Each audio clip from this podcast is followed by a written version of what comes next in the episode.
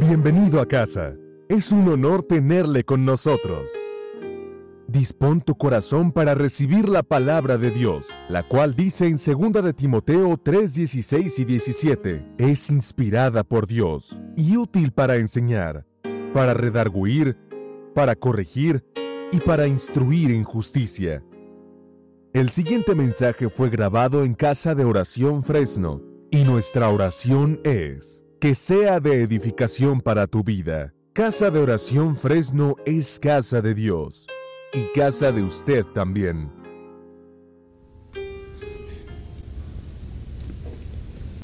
Dios les bendiga hermanos. Buenas noches. Qué gusto verlos una vez más en esta reunión de entre semana.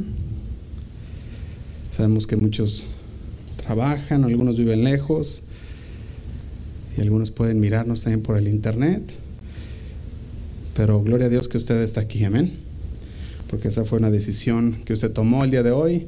Decir, hoy me voy a reunir, hoy voy a ir a escuchar la palabra de Dios. Y el Señor, créeme que tiene un mensaje para cada uno de nosotros, amén. Y bueno, pues vamos a, a continuar, nos quedamos en el estudio. Podemos decir no un estudio, ¿verdad? Dijimos una introducción, porque sabemos que el estudio es un estudio muy, es todavía más amplio. Y esta, eh, como introducción, sabemos que es, vamos a introducirnos al libro de Juan y vamos a ver qué es lo que el Señor quiere hablarnos por medio de este, de este Evangelio de San Juan. Pero antes de continuar, vamos a hacer una oración, amén. Le invito a que me acompañe. Señor, te damos gracias una vez más porque tú eres bueno con nosotros, Señor, porque una vez más tú nos has permitido estar aquí en este lugar para adorarte, Señor, para conocer más de ti. Te damos gracias, Señor, porque sabemos que es por tu voluntad, Señor, que es que nosotros estamos aquí en este lugar. Sabemos que vamos a aprender, Señor, más y más de tu palabra. Queremos, Señor, disponer nuestros corazones para que esa semilla de tu palabra sea plantada en nuestro corazón, Señor. Que caiga en una tierra fértil en nuestras vidas para que pueda crecer y dar fruto en ella, Señor. Te damos gracias, Padre, por tu palabra. Señor, usa nuestro corazón para poderla entender, danos sabiduría, danos discernimiento, Señor, para que podamos comprenderla y guíanos con tu Espíritu Santo a toda verdad. Te lo pedimos en el nombre de Cristo Jesús. Amén. Y amén. Y bueno, para hacer un, una recopilación o un repase de lo que vimos la semana pasada, por si ya se le olvidó o si es nuevo, ¿verdad? O a lo mejor no puso mucha atención la semana pasada, ¿verdad? Pero sabemos que vimos la importancia de una introducción, ¿verdad? Estuvimos viendo el versículo 1 de, de Juan 1, ¿verdad? Y, pusimos, y empezamos a ver que todo lo que es el libro de Juan es una introducción, ¿verdad? Y sabemos que antes de que se hable de alguien tiene que ser introducido para poder saber de qué es lo que estamos hablando. Entonces dijimos que para poderte hablar de una persona, primero te tengo que introducir a la persona y puedes tú poner una cara a lo que te estoy diciendo. Y eso es lo que va a hacer Juan. Juan va a introducirnos al Señor, va a introducir a Jesús. Pero para que para antes de poderte hablar más de Jesús, tiene que primero introducirte y decirte quién es Jesús. ¿Verdad? Así que nosotros antes de entrar al libro dijimos que teníamos que primero conocer los parámetros básicos de lo que es el libro de Juan. Y vimos que la palabra evangelio significa buenas nuevas. Si recuerdan, vimos que eso significa buenas nuevas. Por lo tanto, el evangelio de Juan se diría las buenas nuevas de Juan. ¿Verdad? ¿Y cuáles son estas nuevas, las buenas nuevas? Dijimos que es el plan de salvación. Es el plan del Señor, ¿verdad? Las nuevas nuevas, las buenas nuevas de salvación. Entonces dijimos que el libro de Juan fue escrito por Juan, el discípulo amado de Jesús, también otra, de otra manera conocido también como el revelador, el teólogo o el apóstol Juan, y uno de los tres íntimos discípulos de Jesús. Ya lo vimos esto la semana pasada, si usted lo quiere repasar lo puede ver en el internet, ahí está el mensaje, ¿verdad? Y supimos que este Juan es el que escribió el Evangelio de Juan, la primera carta, la segunda y la tercera de Juan, y también el libro de Apocalipsis, ¿verdad? Fue él el que escribió este libro. Y también vimos que, que Juan escribió el libro de, de, Juan antes, o después, perdón, de la destrucción del templo, pero también lo escribió antes del exilio a la isla de Patmos, donde terminaría su, su vida, ¿verdad? Escribiendo lo que es el Apocalipsis, la revelación del Señor en el Apocalipsis, ¿verdad? Y bueno, avanzamos muy rápido y cubrimos todo un versículo la semana pasada, ¿verdad? Y eso fue todo lo que alcanzamos a cubrir. Pero si usted empieza, si usted piensa pensar y dice, bueno, si cubrimos un versículo en un jueves, todavía nos faltan 852 versículos por llevar. Eso significa que si lo dividimos en 52 semanas, vamos a terminar como en 16 años, ¿verdad? Pero no vamos a ser así, ¿verdad? Sabemos que, sabemos que la palabra de Dios nos va a ir hablando, ¿verdad? Y vamos a empezar a, a conocerla. Algunas partes va a ser el mensaje de verso a verso, otras partes va a ser corrido de un mensaje. Y vamos a empezar a conocer qué es lo que el Señor tiene para nosotros. Pero recuerda que estamos haciendo una introducción. O sea que la tarea todavía la tiene usted, de ir a su casa y abrir la palabra y poder hacer el estudio por usted mismo. ¿Verdad? Así que todas esas 52 semanas de 16 años pues se recortan ya una vez que usted va y abre la Biblia y lo estudia por usted mismo también. Nosotros damos la introducción y usted continúa en sus hogares, ¿verdad? Entonces, dijimos, hicimos una pregunta la semana pasada. No sé si recuerdan. La pregunta es, ¿cómo podrías introducir a Jesús a una persona que no lo conoce? ¿Cómo podrías introducir a Jesús a una persona que no tiene nada que ver en lo espiritual? Aquella que dice, no, yo no sé nada en lo espiritual, ¿cómo me puedes introducir a Jesús? Porque eso es lo que se le pidió al apóstol Pablo, que, al apóstol Juan que hiciera, que diera una introducción de quién es Jesús. Y eso es lo mismo que se nos pide a ti y a mí hacer. Decirle a las demás personas quién es Jesús, quién es Él. ¿Verdad? es nuestro llamado. Entonces, este es el escenario. Estás tú, está la otra persona, y esa persona no tiene nada de trasfondo espiritual, no conoce nada de la Biblia, pero quiere saber, está interesada de la palabra de Dios. ¿Qué es lo que vamos a mencionar? ¿Qué es lo primero que resaltarías tú en la Biblia para poder hablar de Jesús a aquella persona? ¿Verdad? ¿Cómo puedes hacer que la palabra de Dios se haga revelante, eh, se dice, se haga relevante hacia aquella persona? ¿Qué es lo que vas a decir para que se haga relevante? Y esas son buenas preguntas que nos debemos hacer, ¿verdad? Porque tenemos que saber cómo introducir a Jesús para que las demás personas la puedan conocer. Entonces, en este estudio que vamos a hacer, vamos a ver cómo Juan empieza a introducir de una manera interesante a Jesús. ¿Verdad? Nos empieza a decir qué es lo que es Jesús. Y fíjate, yo uh, imprimí unas hojas, creo que están ahí atrás, uh, en mi impresora, no sé si me las pueden traer. Allá atrás, en, atrás en la oficina. Están engrapadas. ¿O oh, no sabes que están acá?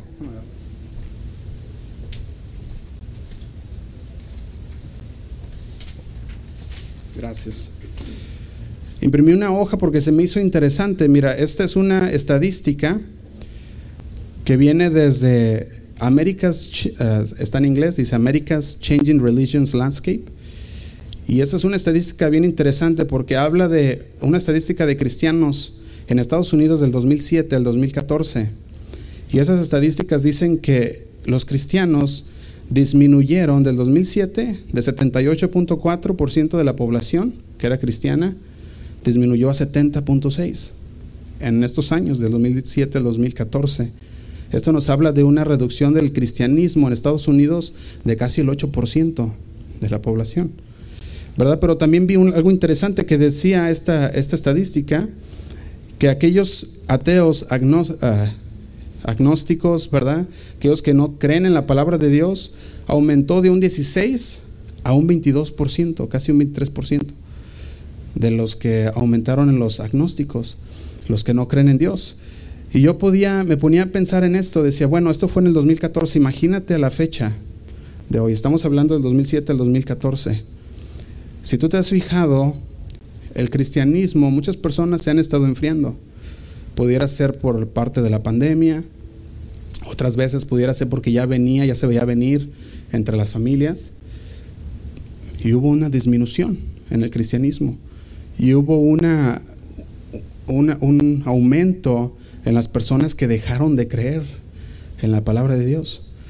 Y yo quisiera que nos pusiéramos en ese punto y pensáramos, ¿será que esa disminución haya podido ser a causa de que los cristianos no sabían cómo introducir a Jesús a las personas? O a lo mejor lo introdujeron mal hacia otras personas.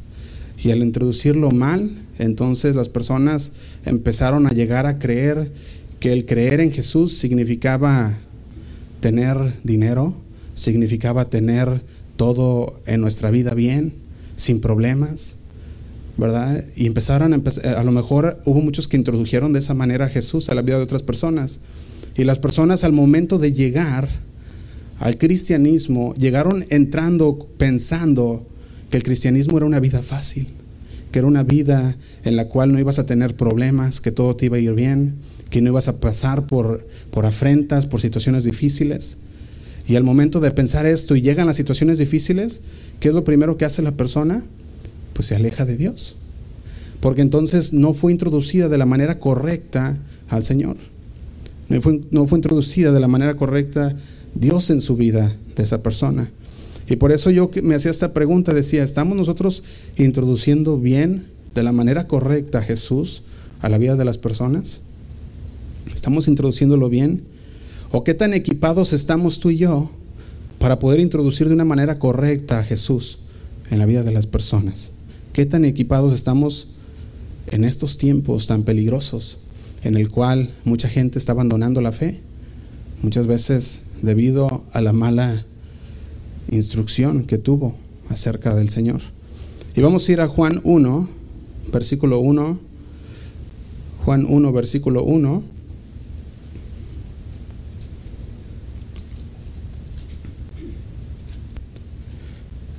Y dice así, Juan 1, versículo 1, mientras introducimos el libro de Juan, quiero que tengamos algo en mente. Lo que tú crees acerca de Dios, lo que tú crees ahorita acerca de Dios, afectará todos los aspectos de tu vida. Por eso nosotros tenemos que conocer realmente quién es Dios. Porque si tú crees otras cosas de Dios que no son, va a afectar todo lo demás. Por eso es, importante, quería, eh, quería enfatizar esto, que lo que tú crees de Dios afectará todos los aspectos de tu vida. Y tenemos que tener eso bien en claro siempre. Juan 1, versículo 1, dice así. En el principio era el verbo, y el verbo era con Dios, y el verbo era Dios. La semana pasada vimos este, este versículo, vimos la conexión del verbo con Jesús, y luego también vimos el versículo 14, que dice, y aquel verbo fue hecho carne y habitó entre nosotros. Así que Juan decía, el verbo es Dios. Jesús es el verbo. Así que Jesús es Dios. ¿Verdad? Eso, eso es básicamente lo que Juan está diciendo. Entonces, teológicamente hablando, te puedo dar dos conclusiones de estos versículos que si los comprendes, te ayudarán a introducir de la manera correcta a Dios. Y te voy a dar el primero. El verbo, Dios, Jesús. ¿verdad? Nos está diciendo el verbo, Dios, Jesús. Estos son eternos y personales. Lo primero que tienes que aprender es que estos son eternos y personales. Entonces, para poder introducir a Dios, podemos decir que Dios es un ser eterno, es un ser eterno y también es personal. Muchas veces te preguntan, sí, Dios creó si, Dios creó todo lo que vemos, si Dios creó el universo, entonces, ¿quién creó a Dios? Y vemos, hemos visto preguntas como estas en la vida de personas que de repente llegan y dicen, bueno, si Dios es el que hizo los planetas, Él hizo todo esto, entonces ¿quién creó a Dios? Y la pregunta, la respuesta a estas preguntas es Dios, es eterno.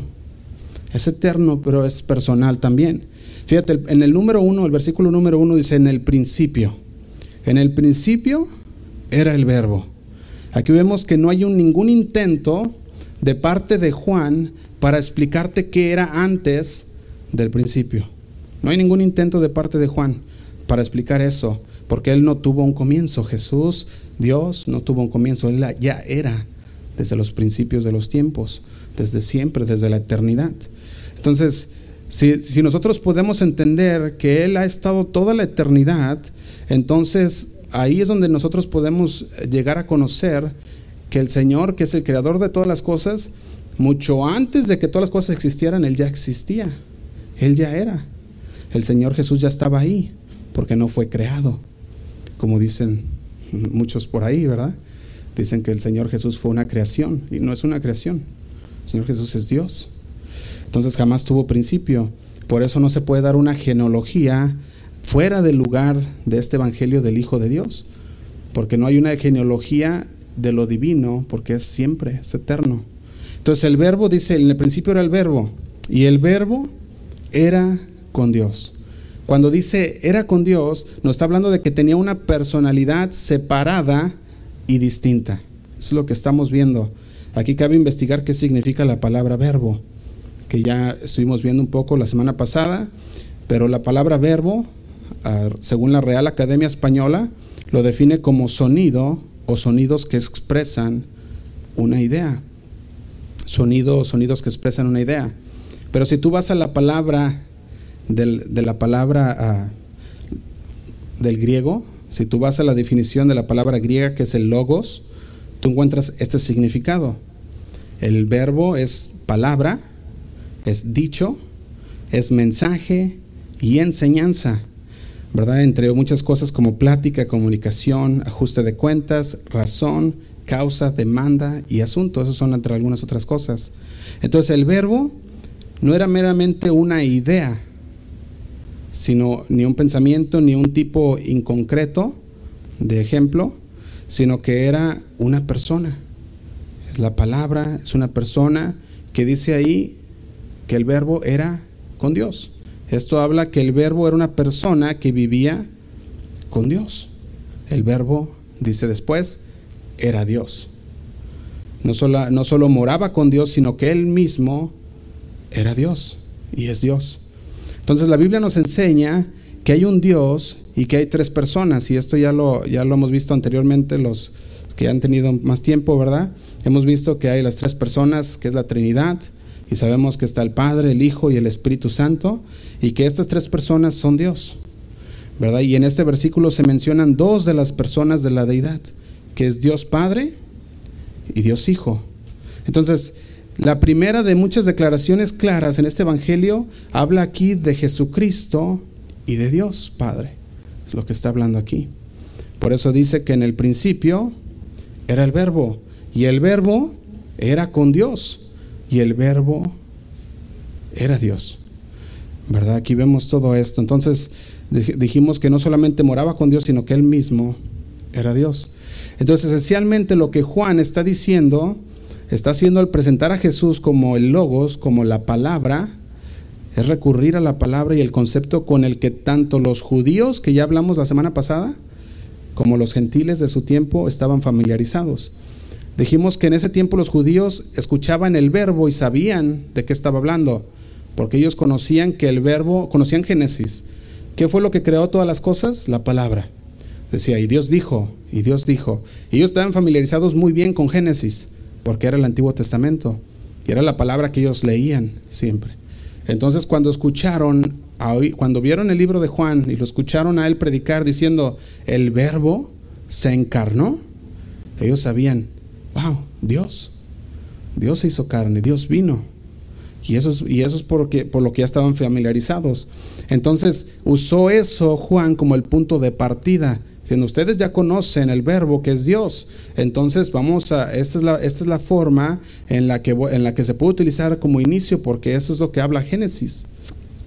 Entonces cuando tú ves la palabra en Juan 1.1, vemos que dice, eh, dice así, Dice, el principio era el verbo y el verbo era con Dios y el verbo era Dios. Pero si tú vas a Génesis, vamos a ir a Génesis 1, podemos ver estas declaraciones no solamente en Juan, sino también en Génesis.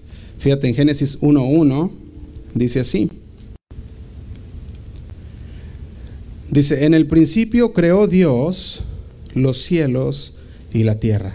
Aquí una vez más vemos la palabra principio. En el principio creó Dios los cielos y la tierra. Y la tierra estaba desordenada y vacía, y las tinieblas estaban sobre la faz del abismo.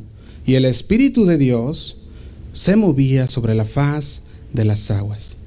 Y dijo Dios, sea la luz, y fue la luz. Cuando nosotros vemos estos versículos, del 1 al 3, vemos representados a las tres, a, la, a la divinidad, a la Trinidad.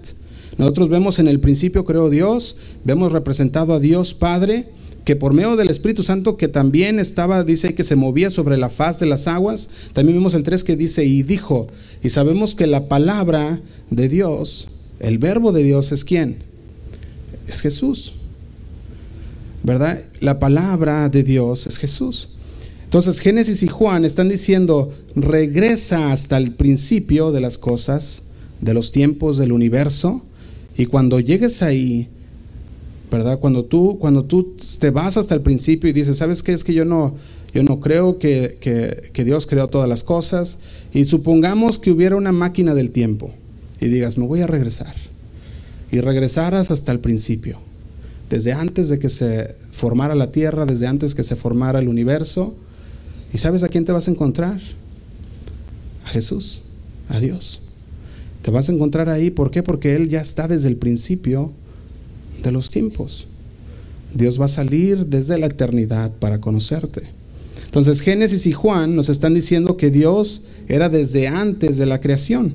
Según los científicos, y esto es algo que empezaba, estaba investigando esta semana, según los científicos dicen que nuestro universo tiene 14 mil millones de años. Fíjate lo que dicen los científicos, 14 mil millones de años.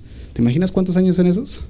Muchísimos, ¿verdad? Que, no los podemos ni, ni pensar en cuántos serán 14 mil millones de años que tiene la creación según eso, la página space.com.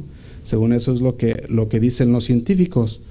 Y la teoría del Big Bang, que es la teoría de la explosión, que se crearon los planetas, dice que el, que, el planeta Tierra tiene alrededor de 5 billones de años, que son 5 mil millones de años desde que se creó.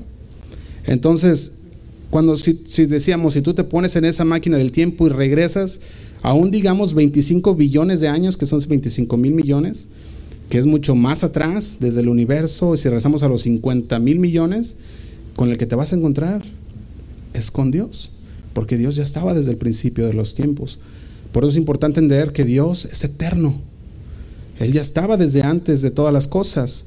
Entonces muchos de nosotros tenemos o tendemos a tener consejeros. Y decimos, bueno, es que el pastor es mi consejero, aquella persona es mi consejero porque es una persona espiritual buena, tiene un buen carácter, tiene un buen testimonio y tendemos a tener nuestros consejeros. Pero imagínate tener al consejero de consejeros. Tener al consejero de consejeros que tiene desde el principio de los tiempos. Aquel que con su palabra te da el mejor consejo a seguir. Aquel que no hay problema más grande que él no haya solucionado desde que antes de que nacieras. ¿Te imaginas? O sea, eso es lo que tenemos al Señor. Al consejero de consejeros. Aquel que ya tiene la experiencia por billones y billones de años. Tú eres el más grande y conoces todas las cosas.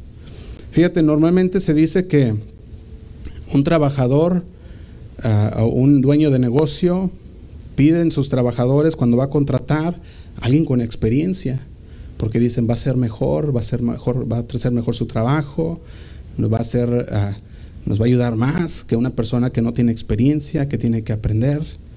Pues el Señor tiene toda la experiencia. Tiene toda la experiencia de años y años, desde el principio. Así que, ¿quién más queremos como consejero si no es el Señor? Amén.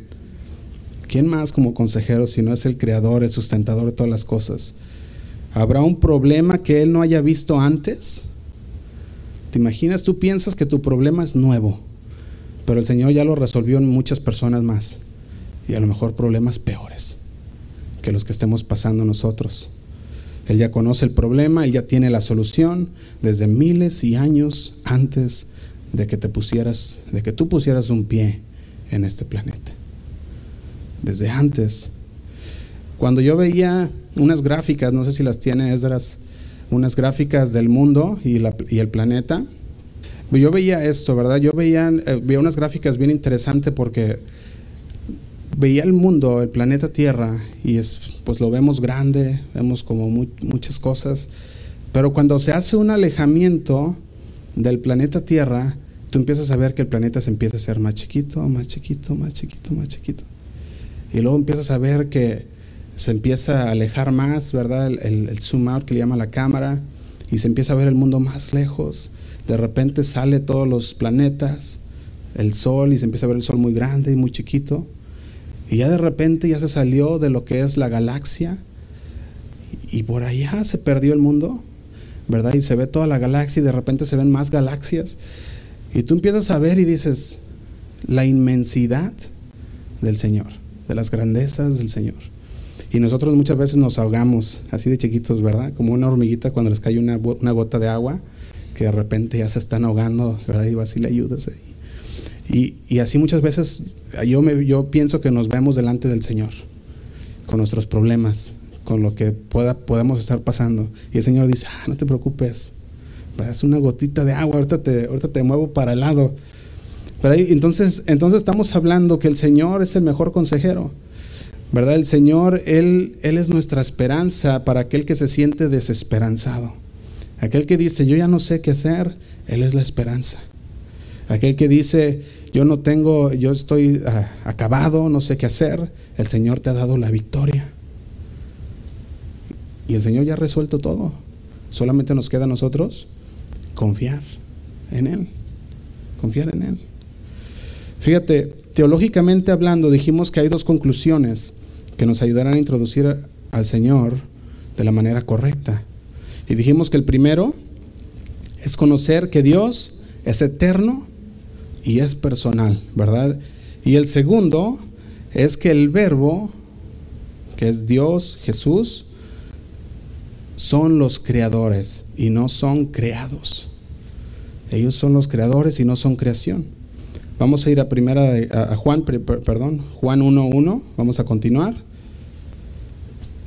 Dijimos, en el principio era el verbo, el verbo era con Dios esta palabra, dijimos, era con Dios, nos habla de una persona que está frente a otra.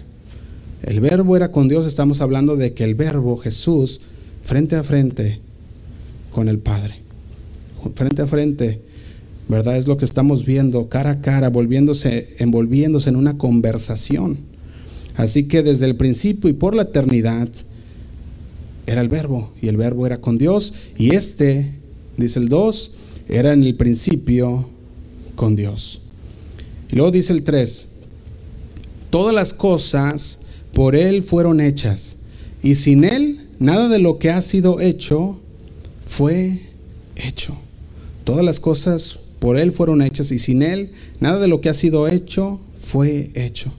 Fíjate, aquí lo que nos está diciendo Juan es que la palabra de Dios, la palabra de Dios fue la que creó todas las cosas. La palabra creó todas las cosas. ¿Y quién es la palabra? Jesús.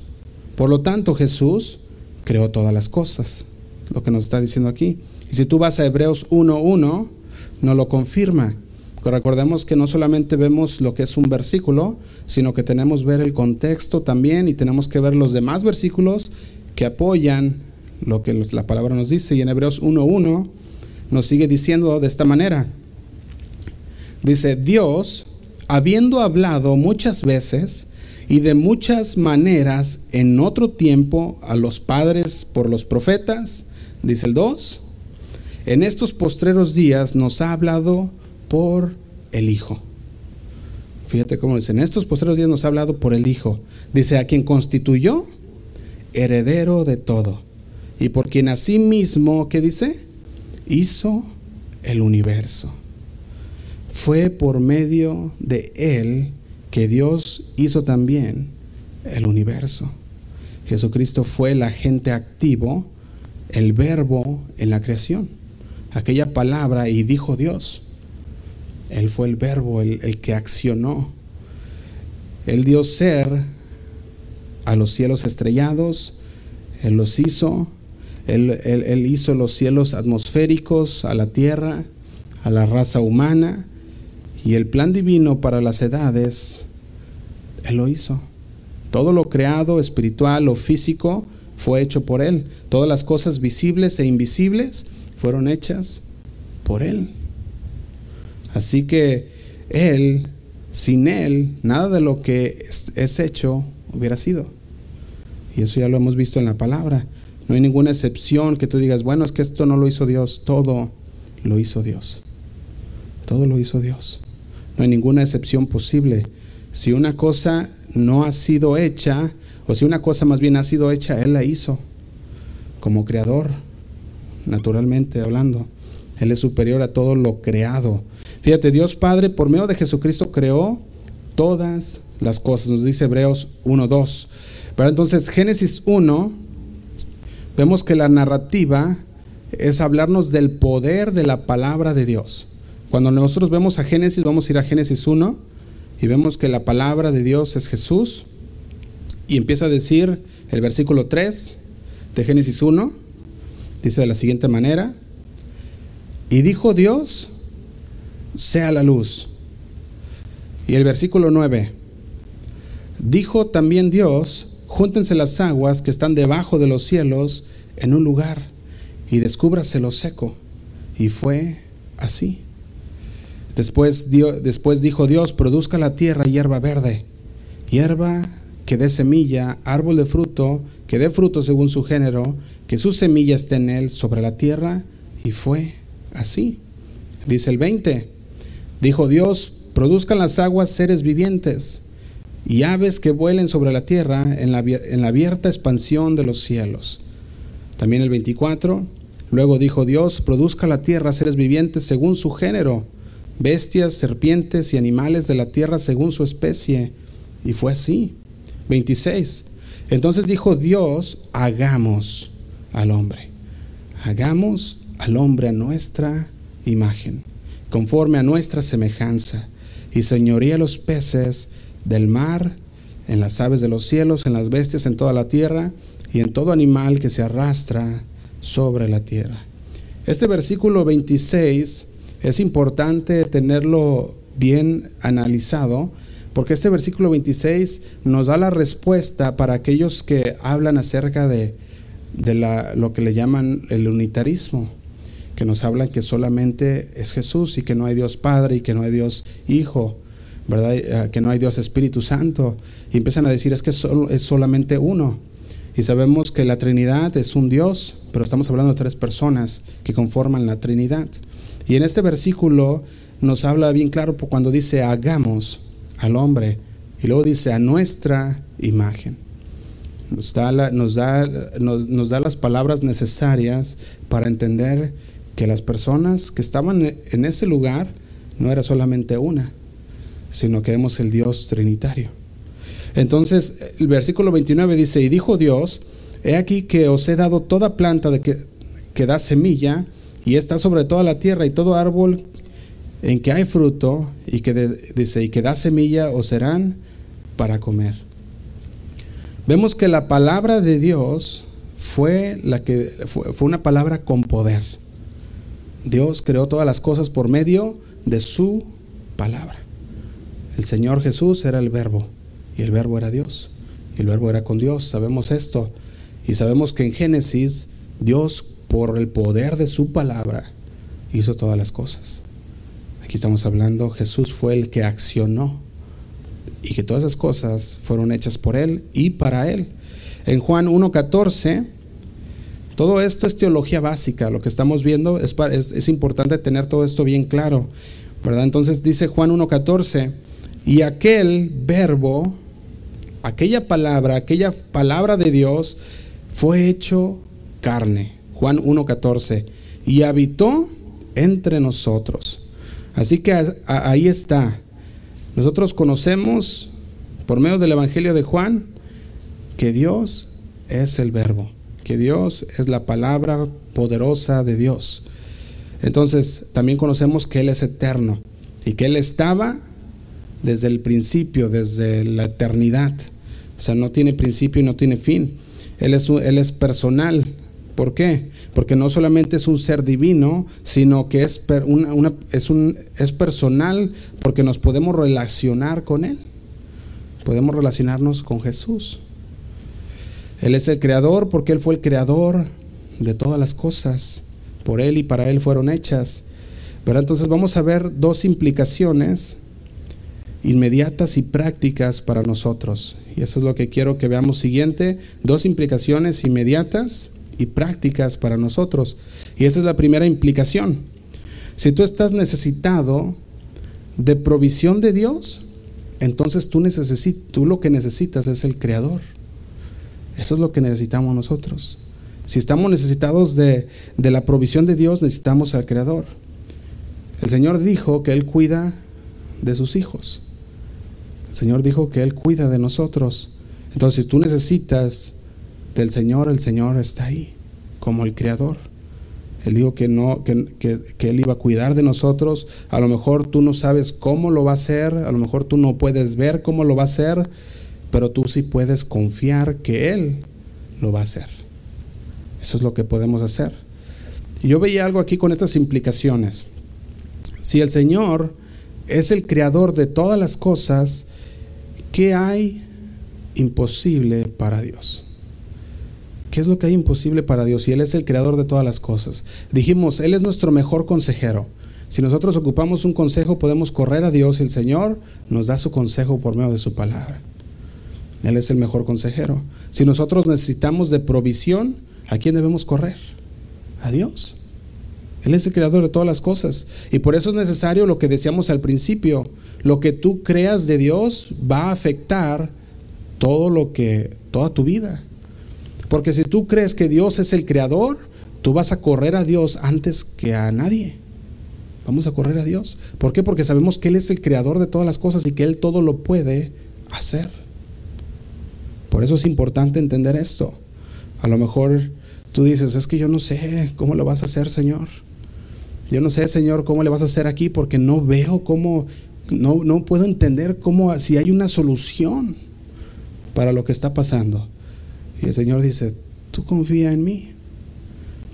Ahora sí que ya yo tengo la experiencia. Yo veía un comercial, no sé si ustedes lo han visto ahí en, la televisión. Este comercial es de State Farm, una aseguranza. Y en inglés lo he visto, no sé si en español se, diga igual, pero en inglés dice, eh, decía de esta manera, ah, ¿cómo decía? se puede decir en español, dice, nosotros podemos cubrirte porque hemos visto ya por la experiencia una cosa o dos. Dice, por eso, podemos, por eso sabemos que cosas y accidentes pasan, ¿verdad? Empezaba a decir, por la experiencia ellos conocían una cosa o dos. Entonces yo, podía, yo me ponía a pensar, ok, el Señor, ¿cuánta experiencia tiene? Él es el creador. Dijimos que Él es el dueño de todas las cosas, Él es el que hizo todas las cosas. Dijimos, la experiencia de Dios es infinita. Así que el Señor ha visto una cosa o un millón de cosas y Él nos puede decir bien qué es lo que nosotros debemos hacer en ciertas circunstancias. O qué es lo que nosotros debemos hacer muchas veces es esperar en Dios. A lo mejor tú estás sin trabajo y dices, es que no hay trabajos alrededor de mí o no puedo, no sé dónde, no sé cómo hacerle. Y el Señor dice, yo soy el creador. Tú corres a mí, aunque no haya, yo creo. Yo lo, yo lo, yo puedo crear, tengo la habilidad de crear aquel trabajo.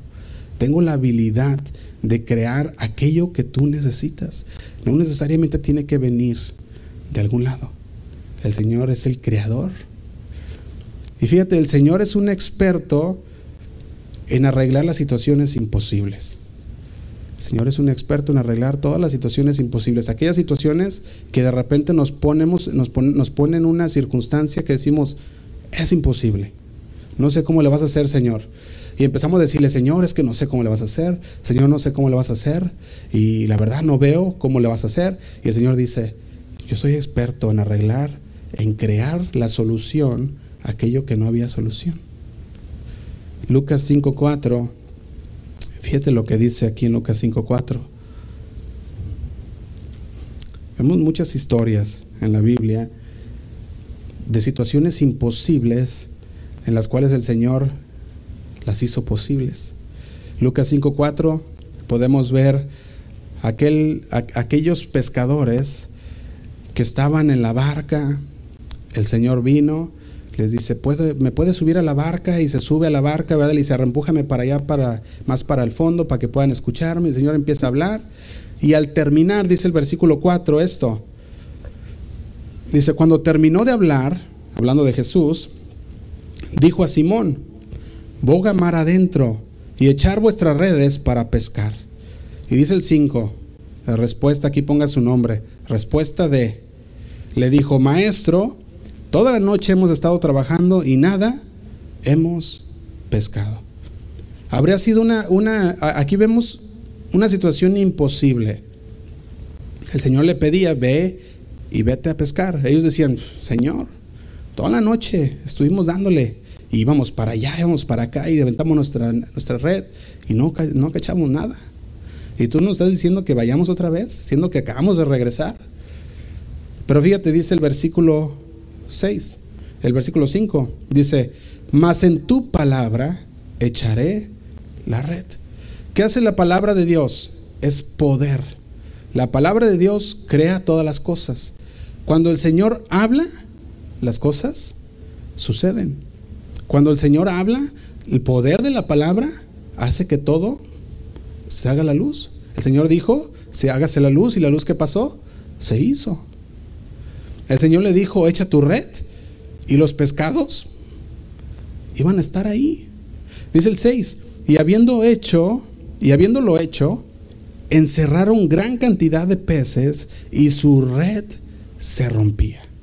Fíjate cómo dice, su red no podía aguantar, dice el 7. Entonces hicieron señas a los compañeros que estaban en la otra barca para que viniesen a ayudarles y vinieron y llenaron ambas barcas de tal manera que se hundían.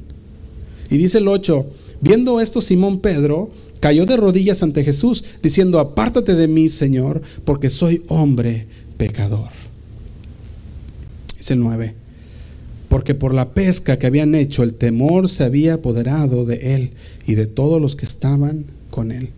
Dice el 10, y asimismo de Jacobo y Juan, hijos de Zebedeo, que eran compañeros de Simón, pero Jesús dijo a Simón, no temas, desde ahora serás pescador de hombres.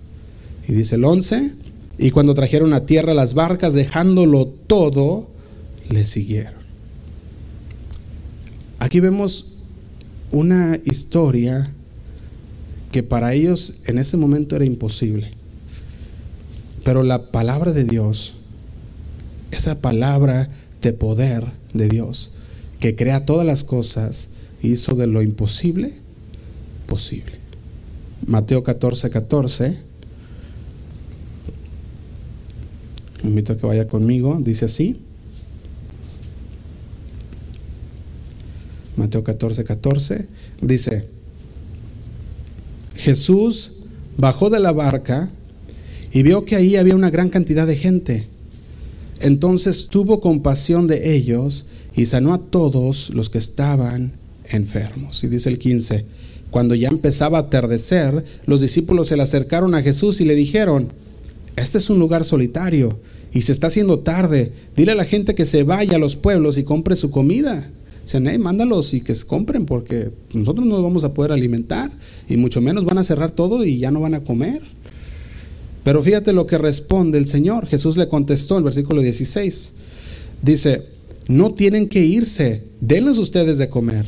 ¿Te imaginas? Yo creo que los discípulos ahí se espantaron, ¿verdad? Dijeron, pues ¿cómo? ¿Cómo le vamos a hacer para alimentar a tanta gente? 17. Los discípulos, los discípulos respondieron, pero no tenemos más que cinco panes y dos pescados.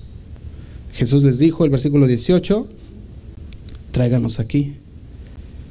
Y dice el 19, luego de ordenar que la gente se sentara sobre la hierba, Jesús tomó los cinco panes y los dos, los dos pescados, miró al cielo y dio gracias a Dios, y después partió los panes. Fíjate, podemos ver el Señor Jesús usando lo que había y lo multiplicó. El Señor Jesús, la palabra y su poder, multiplicando todos estos panes y estos pececillos, de tal manera que todos los cinco mil, sin contar hombres, sin contar mujeres y niños, comieron y se saciaron y sobraron canastas de comida. O sea, nosotros podemos ver que el creador sigue creando. El creador sigue haciendo cosas de lo imposible posibles. Amén. Sigue haciéndolo. Mateo 17, 24. También vemos de esta manera. Mateo 17, 24 dice así. Dice, cuando llegaron a Capernaum, vinieron a Pedro los que cobraban los dos dracmas, fíjate, vinieron los encargados de impuestos, ¿verdad? Del templo. Dijeron, eh, pues tienes que darnos tu impuesto, ¿verdad? Que, a toda la gente se le imponía en aquel tiempo para la, la manutención del templo. Y le dijeron, vuestro maestro no paga las dos dracmas. Fíjate lo que le dijeron aquí, dice que a Pedro. Vinieron a Pedro y le dijeron, hey, ahí tu maestro no paga, ¿eh? no, no nos da aquello que tiene que pagar, aquel, aquel dracma. Y eso es lo que le estaban diciendo a Pedro. Y Pedro dijo, sí, El 25, dice, sí. Y fíjate, Pedro todavía no decía nada. Él entra, dice el 25, el 25, entra a la casa y dice ahí exactamente, Jesús le habló primero. O sea, para que entendamos que ni, siquiera él tenía que haberle decirle nada. Jesús ya sabía. Dice, Jesús le habló primero y le dijo esto. Le dijo, ¿qué te parece, Simón? Está hablando de Pedro. Los reyes de la tierra, ¿de quiénes cobran los tributos de los impuestos? Le hace una pregunta. Y luego dice, ¿de sus hijos o de los extraños? Y dice Pedro, le respondió el versículo 26, pues de los extraños. Jesús le dijo, luego los hijos están exentos. Pero dice el 27, sin embargo, para no ofenderles, ve, ¿qué dice? Ve al mar. Pero te fijas la palabra que dice aquí, para no ofenderles. Sin embargo, para no ofenderles, ve al mar y echa el anzuelo, y el primer pez que saques, tómalo y ábrele la boca y hallarás un, dice, estatero.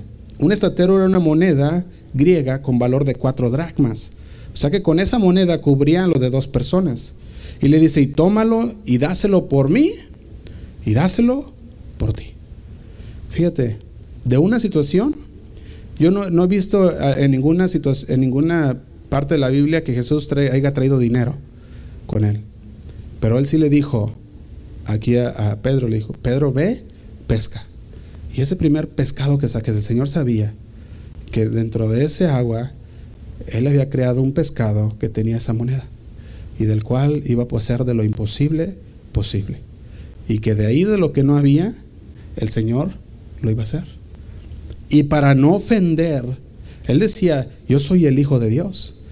Ellos pagan el tributo, ¿para qué? Para el mantenimiento del templo. ¿Y el, el templo de quién es? Es mío, es para mí. él, les decía a ellos, los hijos están exentos, yo soy el Hijo de Dios. Y, y así como los gobernantes piden impuestos, pero sus hijos están exentos, dice, así también yo. Pero le dijo, pero para no ofenderlos, ve y sácalo y dáselo. Y así muchas veces nosotros tenemos que entender esto, que muchas veces el Señor nos dice, para no ofenderlos, tú también haz eso, tú también hazlo. Son cosas que nosotros debemos de entender y aplicarlo a nuestra vida también, que muchas veces no es necesario estar, tener la razón, porque no son cosas importantes, Señor dice, yo, eh, yo soy el Hijo de Dios, pero dáselo, ve y págalo. Y fueron y lo pagaron. Y eso fue algo, una situación en la cual nosotros podemos aprender de Jesús que Él hace de lo imposible posible. En Juan 11:32, que después, más adelante, vamos a estar estudiándolo más a fondo, también nos habla de una situación aquí. Y esta situación era una situación de muerte. Aquí vemos a Lázaro en Juan 11:32. Y fíjate lo que dice en Juan 11:32.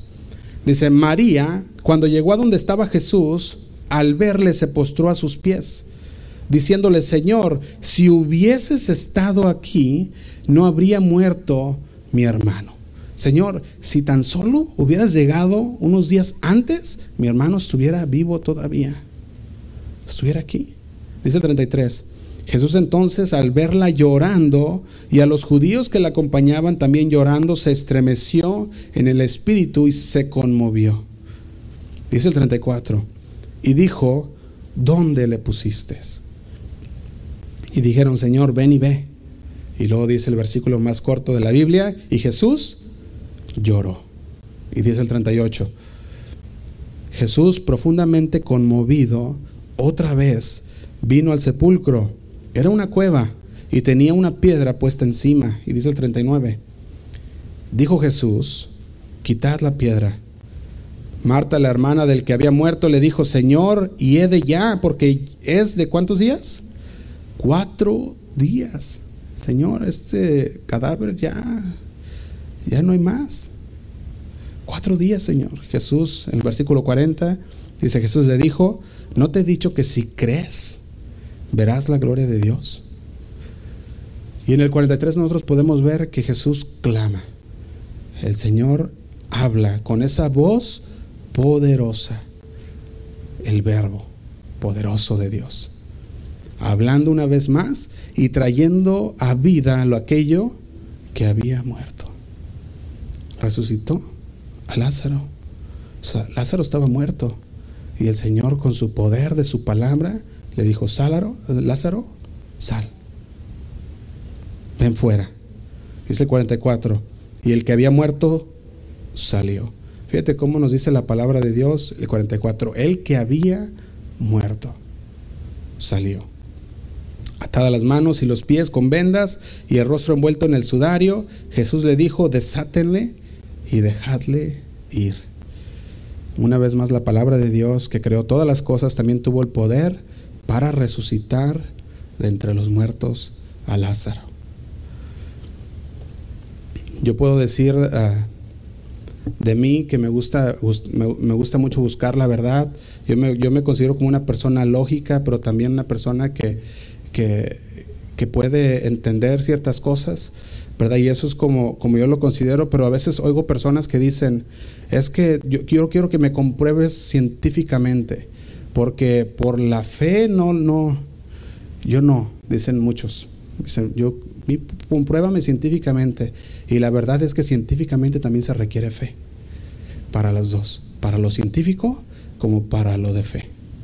ellos piensan que para lo científico no se requiere fe, pero dime dónde estabas tú 14 mil millones de años para poder saber que de veras se creó el planeta en eso. Se requiere fe en la ciencia para, para creer eso. Así como se requiere fe para creer también que el todo lo fue creado por Dios.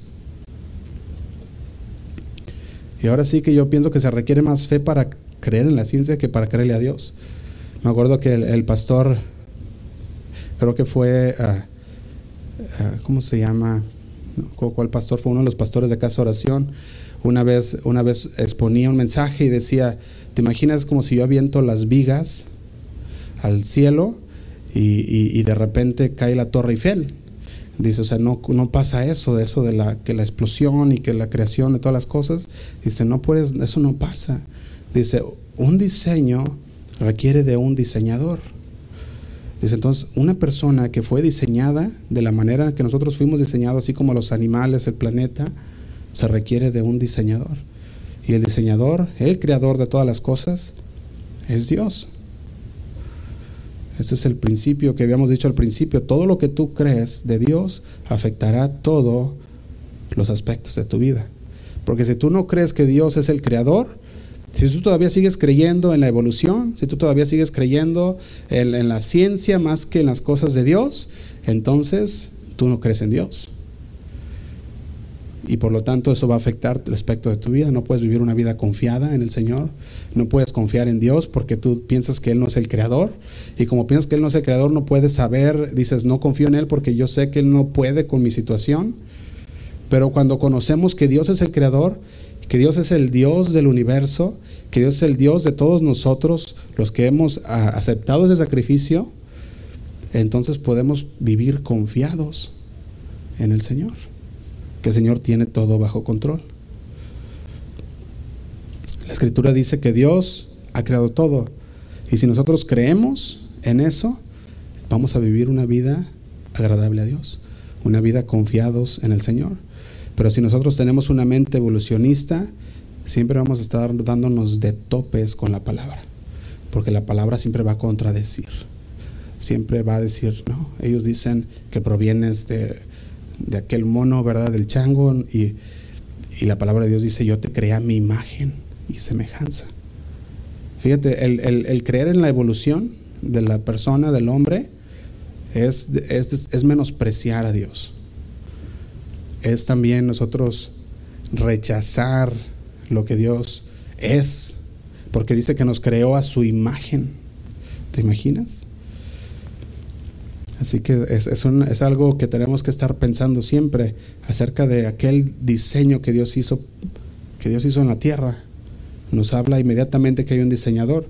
Entonces, así que la verdad es que Dios es desde la eternidad hasta la eternidad que Dios, Jesús, que también es Jesús, creó todas las cosas y no hay ninguna otra, y podemos decir que esta no es una creencia secundaria, esta es una creencia primaria y es una creencia uh, que nosotros debemos tener bien clara como un fundamento para nuestras vidas. Saber que Dios es desde el principio de los tiempos, que Él es eterno, no tiene principio, no tiene fin, que Él es el Dios de nuestras vidas, que Él es el Dios de la Biblia y que fuera de Él nada existe. Así que cuando el pensamiento evolucionista viene a tu cabeza, ahora vas a poder tener un refuerzo que tú necesitas para poder decir, no, eso no, eso no es, primeramente no tiene nada de lógico. Segundo, nosotros creemos en Dios, que creó todas las cosas. Y aquí vamos a, parar por esta, esta noche. Vamos a hacer una oración, hermanos. Señor, mi Dios, a ti levanto mi canto, a ti mi única esperanza.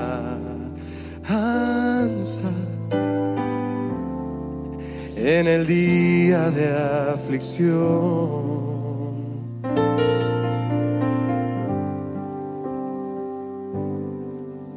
mi corazón y mi alma siempre confiará en tus promesas para descansar y en tu perfecta voluntad. ¿Quieres cantarlo con nosotros? Dilo así.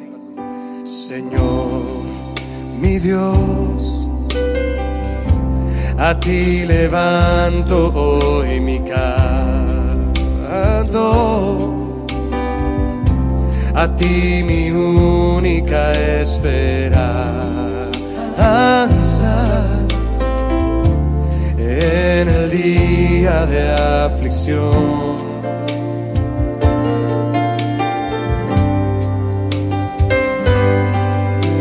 Mi corazón mi alma siempre, siempre confiará en tus promesas para descansar y en tu perfecta voluntad. Tu diestra me sostiene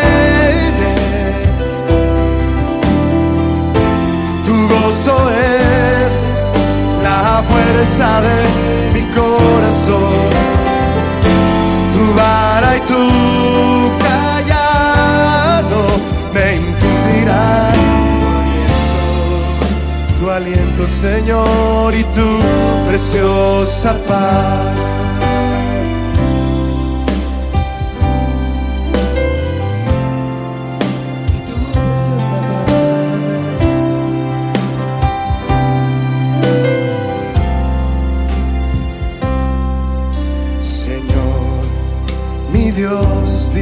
a Él.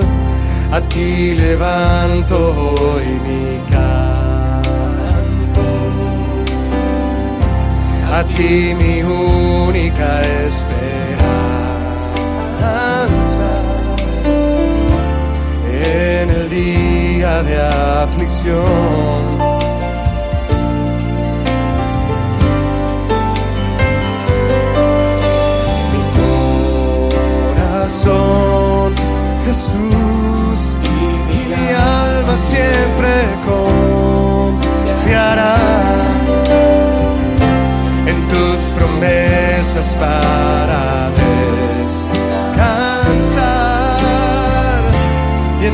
perfecta voluntad.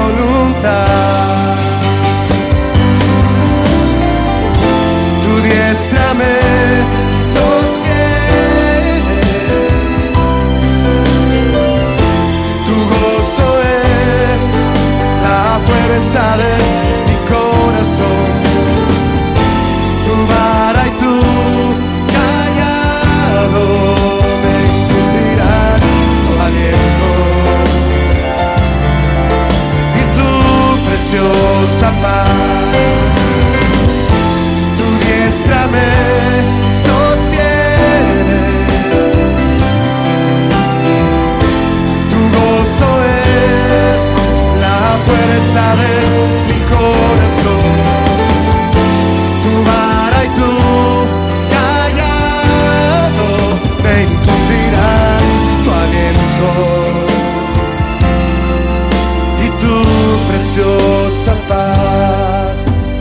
preciosa paz.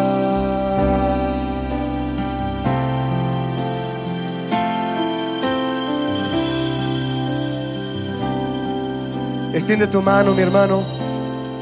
Extiende tu mano a alguien que esté ahí en casa y dile, Señor, derrama tu aliento precioso, tu Espíritu Santo, tu aliento de vida, Señor, sobre mi esposa, sobre mis hijos.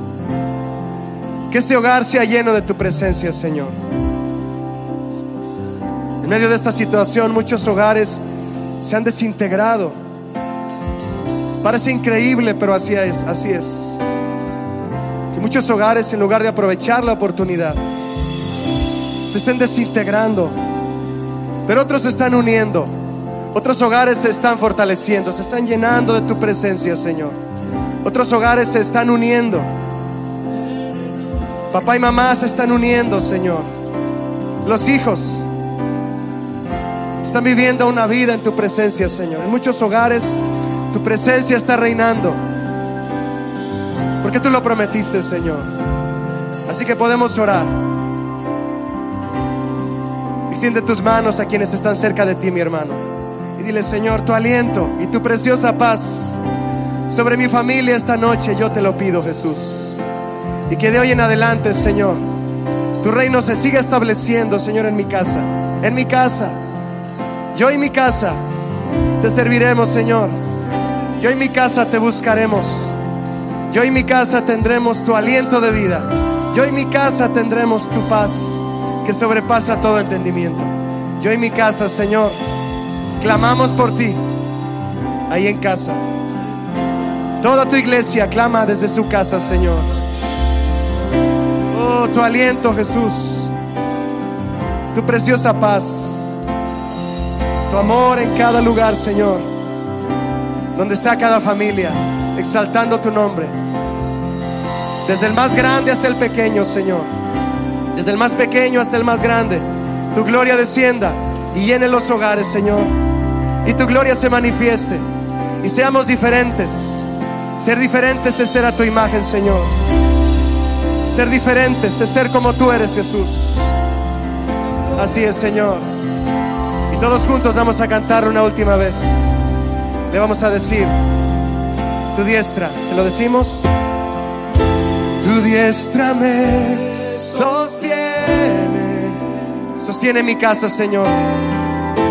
Tu gozo es la fuerza de mi corazón. Tu vara y tu callado me infundirán tu aliento. Y tu preciosa paz, tu diestra me sostiene. Tu gozo es la fuerza de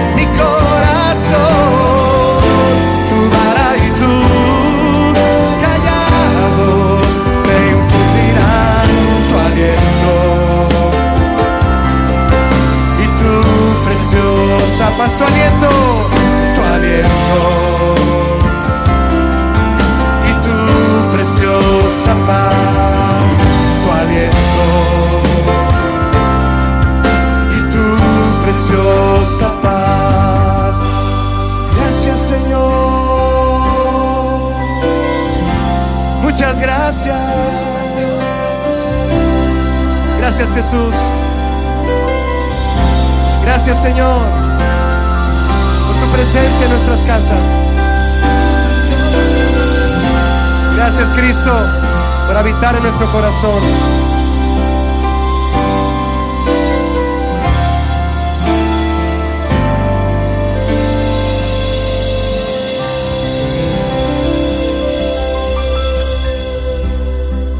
Aplaude fuerte, mi hermano, ahí en casa al Señor. Todos aplaudamos a Él con nuestro corazón. Gracias, Señor.